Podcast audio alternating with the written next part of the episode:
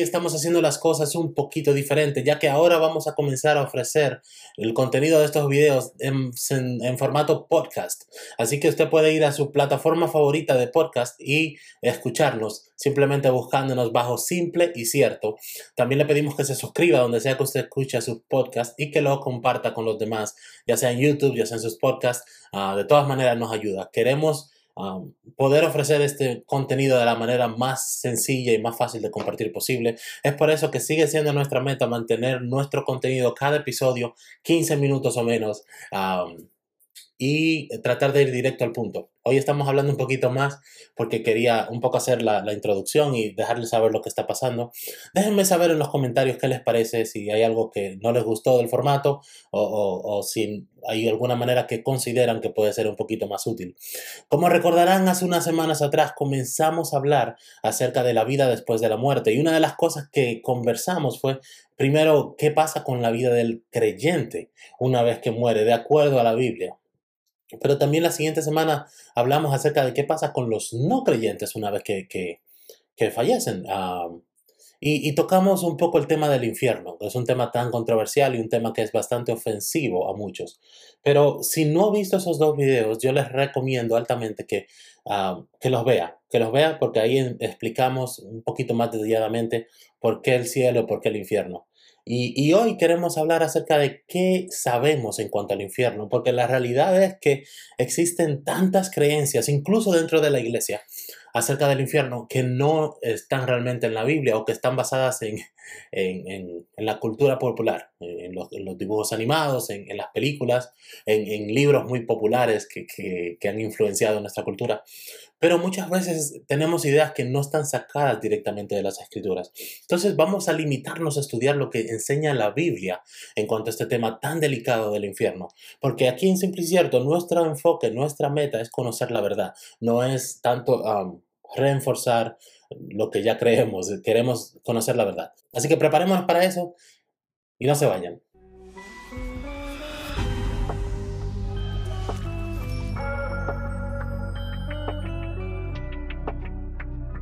Bienvenidos a Simple y Cierto, mi nombre es Héctor Calvo y como ya les comenté antes, hoy vamos a estar hablando acerca de qué es el infierno, qué sabemos acerca del destino final de aquellos que rechazan la salvación que Jesús ofrece. El infierno en el sentido estricto de la palabra se refiere al destino final de las personas, que es el lago de fuego. Ah, y en Apocalipsis habla acerca de eso. Pero ¿qué es el lago de fuego? Ah, ¿Realmente Dios está torturando a las personas por la eternidad?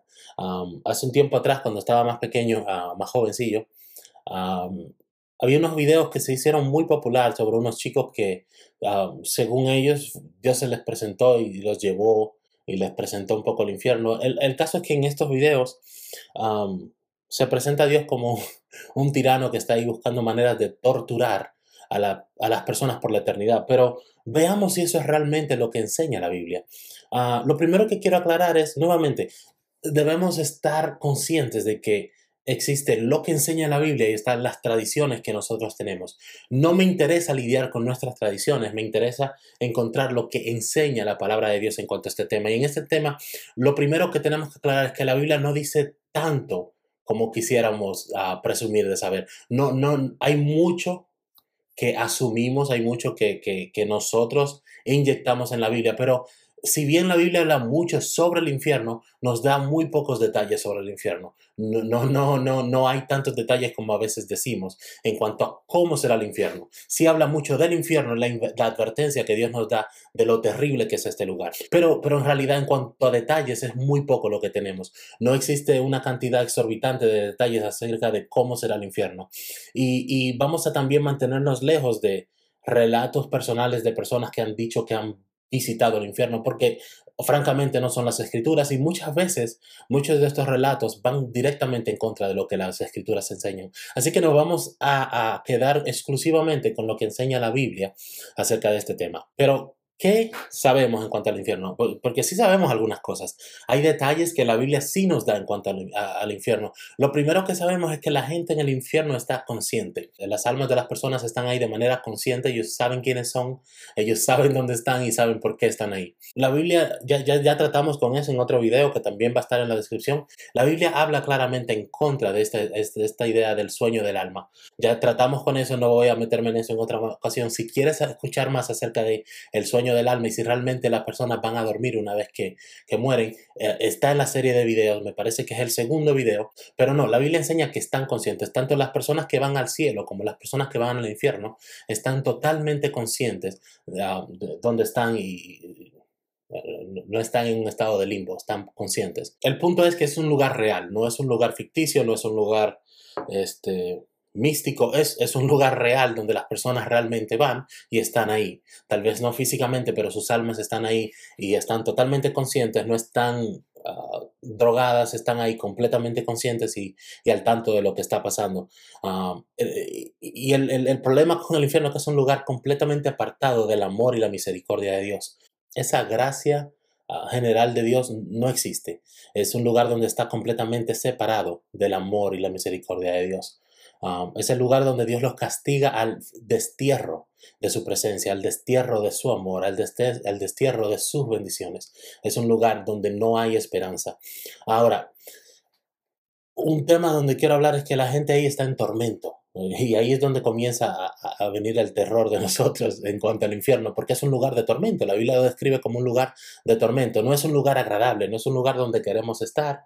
Ah, he escuchado personas que dicen, ah, sí, yo prefiero estar en el infierno pasándola bien que en el cielo aburrido. Pero la realidad es que lo opuesto. Eh, el, el cielo es un lugar lleno de gozo, de placeres, placeres santos, obviamente, pero un lugar donde hay mucha la Biblia dice plenitud de gozo en su presencia. Es un lugar lleno de, deleites. Pero el infierno es un lugar donde no existe el deleite, donde no existe el placer, donde no existe la esperanza, donde no existe el amor. Lo describe como un lugar de tormentos. Un lugar donde el amor es completamente sustituido por el odio. Imagínense un lugar donde ya no existe más amor, donde todo lo que existe es odio, donde ya no existe esperanza, sino que lo único que queda es desaliento. Ya no tienes la esperanza de que algún momento vas a a salir de ahí. De hecho, esa es la parte más aterradora del infierno, el hecho de que es eterno. Ahora también es, el propósito que podemos encontrar en la vida es sustituido por la falta del mismo. A veces cuando las personas se sienten sin propósito, recurren al suicidio porque, porque es terrible vivir sin propósito en la vida, es terrible vivir sin una una causa, una razón de vida. Pero en el infierno no existe el propósito, no existe la esperanza. Es un lugar donde debemos hacer todo lo posible por no entrar. De hecho, miren lo que Jesús dice en Marcos 9:43. Dice, si tu mano te hace pecar, córtatela. Más vale entrar en la vida manco que ir con las dos manos al infierno, donde el fuego nunca se paga. Ahora, escuchen esa parte donde dice, si tu mano te hace pecar, córtatela. El, infierno es un lugar terrible donde Jesús dice, mira, cualquier cosa que te esté causando ir a ese lugar, sácala de tu vida porque no quieres ir a ese lugar. Es un lugar terrible donde nadie quiere estar. No solamente lo describe como un lugar de, sufrimiento, sino como un lugar de fuego. Ah, yo no sé cuántos de ustedes se han quemado alguna vez, pero el fuego es algo intolerable, algo que causa angustia profunda, algo que causa incomodidad, que causa realmente mucho sufrimiento e incomodidad. Y, Dios lo describe de esa manera, como un lugar de fuego, donde el fuego nunca se apaga. Esta cosa que nos causa tortura, que nos causa sufrimiento indescriptible, nunca se acaba, es eterno. Ah, y esto es posiblemente la parte más aterradora del infierno es que no hay escape, que es para siempre. No estamos hablando de 10 años, de 20 años, de 50 años, de mil años, estamos hablando de la eternidad. Es el destino eterno de aquellos que deciden abrazar su pecado y rechazar el regalo gratuito de Dios. Miren lo que dice Mateo 22:13. Entonces el rey dijo a los sirvientes, átenlo de pies y manos y échenlo afuera, a la oscuridad, donde habrá llanto y rechinar de dientes. Lo primero que quiero llamar su atención es esta parte donde dice, échenlo afuera. O sea, nos dice que este es un lugar fuera del reino de los cielos. El infierno es un lugar donde, donde, somos excluidos de lo que Dios está planeando. Como ya vimos en los videos anteriores, Dios está trabajando en redimir la tierra, en, en, crear un nuevo cielo y una nueva tierra donde ya no existe el sufrimiento, donde ya no existe el dolor, pero Él está también eh, erradicando, eliminando el pecado. Y, todo aquello que siga siendo tocado por el pecado, todo aquello que siga siendo parte del pecado, tiene que ser echado fuera del, reino de los cielos. Eso lo hablamos con mucho detalle en el video anterior. Pero se nos dice que, que um, échenlo afuera. Es, es, un lugar donde ya son excluidos del reino de Dios, son excluidos de lo que Dios tiene para traer. El punto del infierno no es necesariamente torturar a las personas. El punto del infierno es lidiar con el pecado, es sacar fuera lo inmundo, lo que no permite eh, el progreso de lo bueno. La única manera de promover el bien es eliminando el mal. Ah, si nosotros no eliminamos el mal, si Dios no elimina el mal, el, eh, el mal va a seguir corrompiendo su mundo. Entonces la única manera que Dios tiene para lidiar con esto es reteniendo el mal y echándolo fuera de su nuevo reino, de su nuevo mundo. También quiero llamar su atención a la parte donde dice, échenlo afuera a la oscuridad. Es un lugar de miedo, un lugar de inseguridad, de confusión, de tristeza, de soledad. ¿Por qué? Porque la causa de seguridad que tenemos, eh, eh, el amor, la protección de Dios se va. Y quedamos a manos del pecado, literalmente. también se nos dice que habrá llanto. Es un lugar de sufrimiento, de dolor, de desesperanza y es un contraste bastante fuerte con lo que hablamos acerca del cielo, que es un lugar donde ya no existe nada de estas cosas. Dios retiene y limita eh, eh, el alcance del pecado, el dolor del pecado y todo esto a este lugar que llamamos infierno. Vuelvo y les digo, si, este tema está siendo un poquito confuso, les recomiendo que vean el video anterior porque ahí explicamos por qué la necesidad del infierno y por qué si en cada uno de nosotros hay pecado, Dios tiene que eh, sacar ese pecado de nosotros para poder dejarnos entrar a su nuevo mundo. Y aquellos que deciden rechazar esa oportunidad ah, de ser sanados, de ser limpiados, de ser restaurados, no pueden entrar al cielo porque no pueden venir con su pecado. Entonces vimos que es un lugar fuera del reino de los cielos, que es un, lugar de oscuridad, pero también dice que habrá llanto, es un lugar de sufrimiento, dolor, desesperanza. Y luego miren esto, habrá rechinar de dientes. Y aquí quiero hacer una pausa, y es probablemente donde vamos a terminar el episodio de hoy. Pero rechinar de dientes, ¿qué es eso? Normalmente cuando yo leía las escrituras antes pensaba que el rechinar de dientes se refería al dolor, Um, mi idea era que en el infierno Dios estaba torturando a las personas, tal vez que tenía demonios o ángeles torturando a las personas eternamente. Y es una imagen, una caricatura, vamos a decir, que, es bien popular hoy en día, de que hay demonios torturando a las personas en el infierno, o que hay ángeles uh, torturando a personas en el infierno, o que Dios está torturando a las personas en el infierno. Y, y usamos ese pasaje, dice el rechinar de dientes. Pero en la Biblia, cuando se habla de rechinar de dientes, normalmente se refiere más bien al enojo de las personas que al dolor.